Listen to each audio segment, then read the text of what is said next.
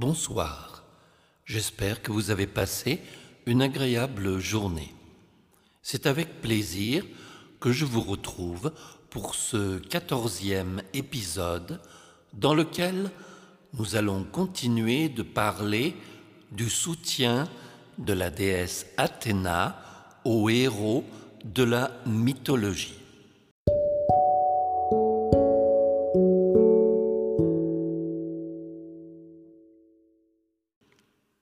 Athéna, conseillère des héros.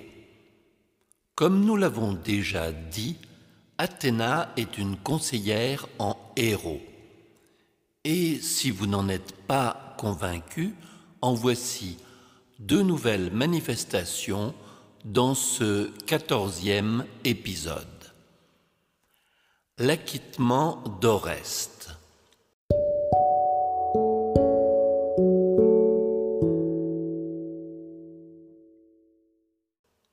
Athéna apaise la colère des Érignès et fait acquitter Oreste par l'aéropage. Oreste est un jeune homme lorsqu'Agamemnon, de retour de Troie, est assassiné par Égiste, l'amant de sa mère Clytemnestre. Électre craignant pour la vie de son frère, réussit à le confier à leur oncle Strophios en Phocide, où il se lie d'amitié avec son cousin Pylade. Parvenu à l'âge adulte, Oreste revient à Argos accompagné de Pylade pour exécuter la prophétie de l'oracle d'Apollon, venger son père en tuant Égiste et Clytemnestre, sa mère.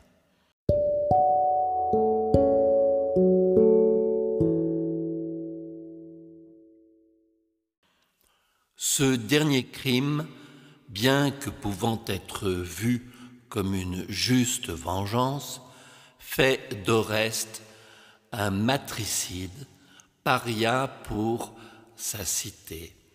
Et il est tourmenté par les Érignès, des divinités persécutrices qui interviennent lorsque quelqu'un tue un membre de sa famille.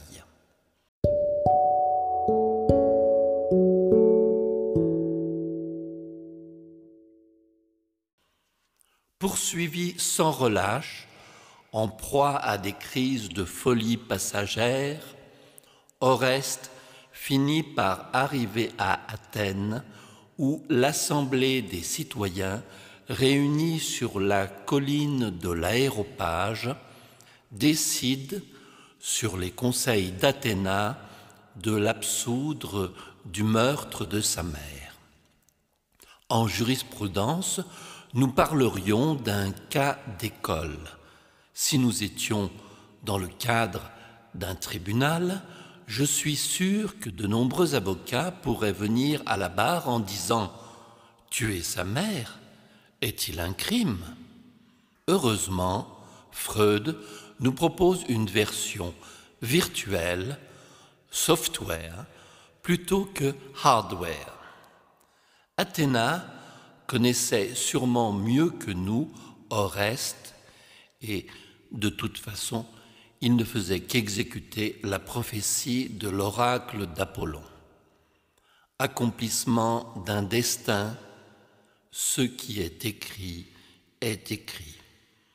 Nous laisserons aux experts de l'âme de décider.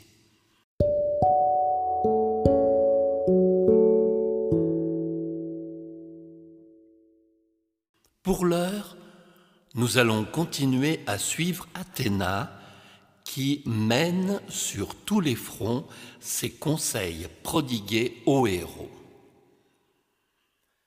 La tête de Méduse capturée par Persée. Polydectès, frère de Dictys, est le fils de Magnès et d'une naïade. Les naïades sont des nymphes aquatiques qui vivent dans les eaux douces, en particulier les rivières, les sources et les fontaines. Avec son frère, il s'installe dans l'île de Sériphos, dont il devient le roi. C'est auprès d'eux que Danaé vint se réfugier après que les flots l'eurent jeté avec son fils Persée sur les rivages de l'île.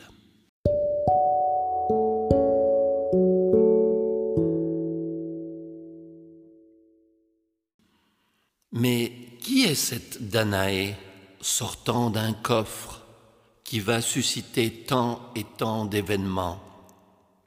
Le père de Danaé, Acrisios, a emprisonné sa fille dans une tour d'airain parce qu'un oracle lui a prédit qu'il sera tué par son petit-fils. Acrisios fait donc construire une tour de bronze où il va enfermer sa fille. Les ouvriers s'affairent tandis que les soldats prennent place. Les grands hommes pensent que l'on peut modifier le destin avec les forces militaires et les défenses de tout ordre. Mais l'objectif du roi est sa propre personne, contrer les divins oracles et non l'avenir de sa cité. Danaé regarde impuissante la dérive folle de son père. Elle ne sait pas encore quels sont le sens et la force du destin, et elle s'interroge.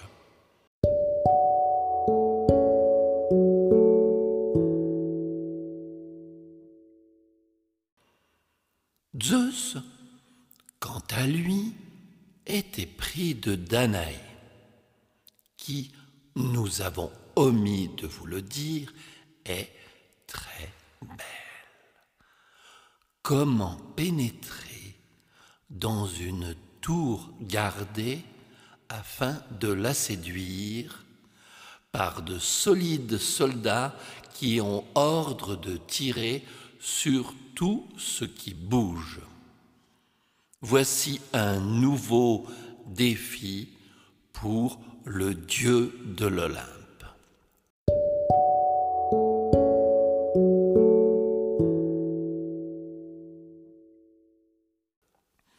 Zeus parvient toutefois à entrer dans la tour sous la forme d'une pluie d'or qui tomba sur la princesse.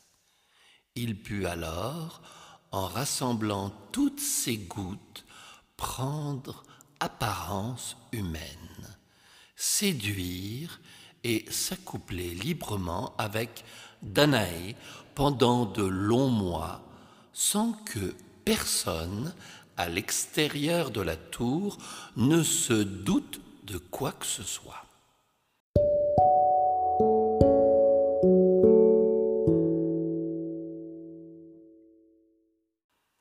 De cette union naîtra par la suite un fils, Persée. Cependant, à un moment donné, le ventre de Danaé va malheureusement parler. Courroucé, après l'accouchement de sa fille, Acrisios la met avec son petit-fils dans un coffre qu'il jette à la dérive.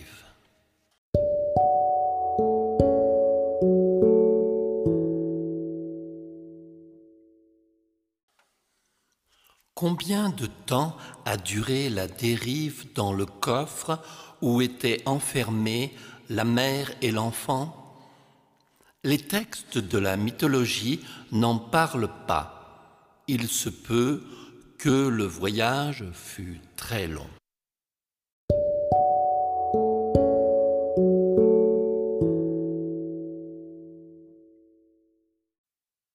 Le fait est qu'il est fort probable que Polydecte ait pris sous sa coupe la mère et l'enfant et qu'il leur ait offert l'hospitalité. Il est un fait certain que le roi de l'île été pris de Danaé et qu'il tente de la persuader de l'épouser à plusieurs reprises. Mais Persée est toujours là pour protéger sa mère qui refuse cette union.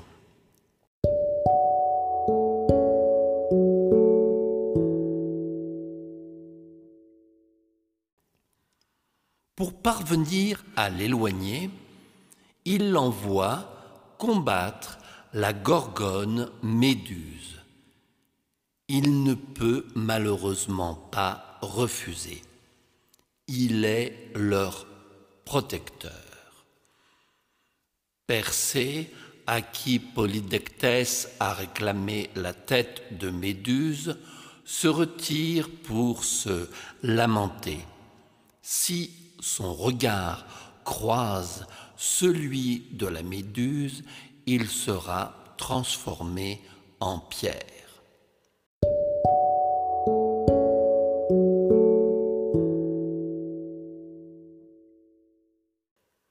Heureusement, Hermès lui apparaît et après avoir appris la cause de son chagrin, le mène chez les Gréés en compagnie d'Athéna.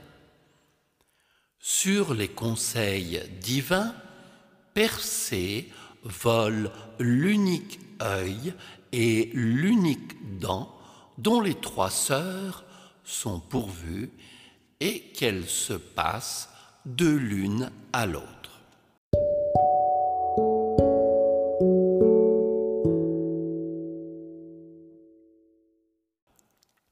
les Grés sont contraintes d'aider Persée pour récupérer leurs biens et lui indiquent l'endroit où il pourra trouver les nymphes qui détiennent trois objets magiques.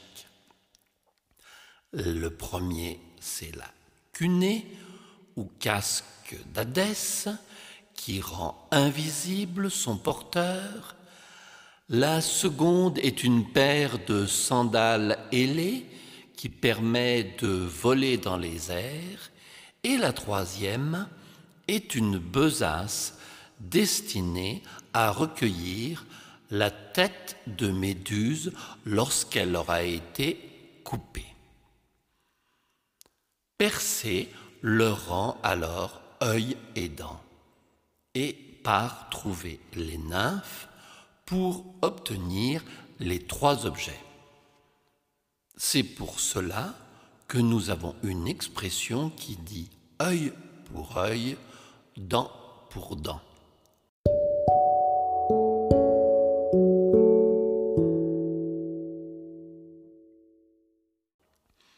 Grâce aux sandales, Persée gagne les bords d'océan où résident les gorgones toujours accompagné par Hermès et Athéna, qui lui recommandent de ne pas rencontrer le regard de Méduse, sinon il sera changé en pierre.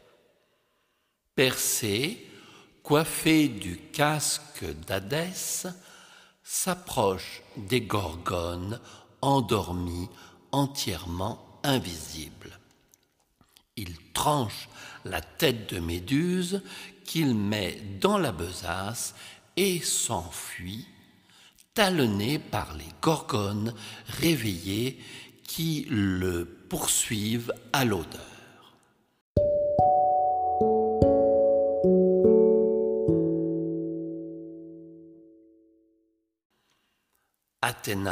Aide Persée à décapiter la méduse en tendant un bouclier poli comme un miroir. Ceci dans le seul but de le protéger du regard de Méduse. Persée a rempli sa mission et va pouvoir retrouver sa mère.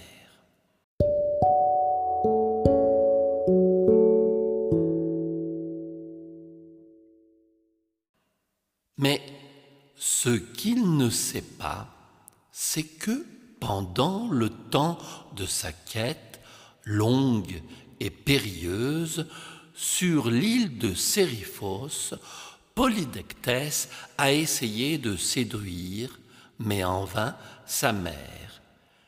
Mis en échec, il va cependant profiter de l'absence de celui-ci et tenter d'abuser de Danaé, qui est alors obligé de prendre la fuite avec son frère Dictys.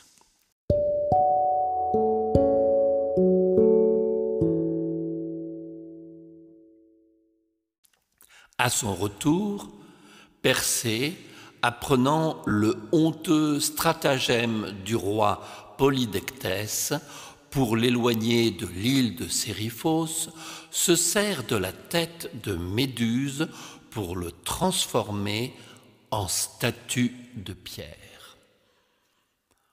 Polydectès n'est plus qu'une statue, symbole de la honte et de la vilainie. Il reste maintenant à Persée de retrouver mère et frère.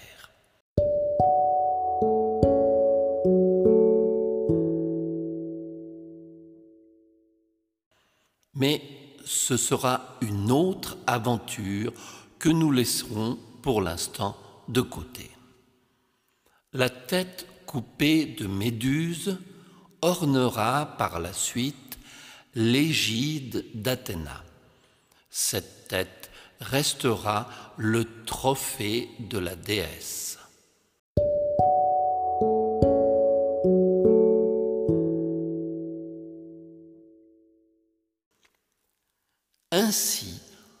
Termine l'histoire de Persée, vainqueur de la Méduse. Si vous voyez un jour une pluie d'or tomber du ciel, ne soyez pas étonnés d'être sous le charme. Ce sera sûrement pour vous un signe de bon augure. Nous allons nous quitter là pour ce soir. Dans le prochain épisode, nous retrouverons Athéna et la course à la conception d'un super-héros. Merci de votre fidélité. En attendant, permettez-moi de vous souhaiter une douce et agréable nuit remplie de rêves sucrés.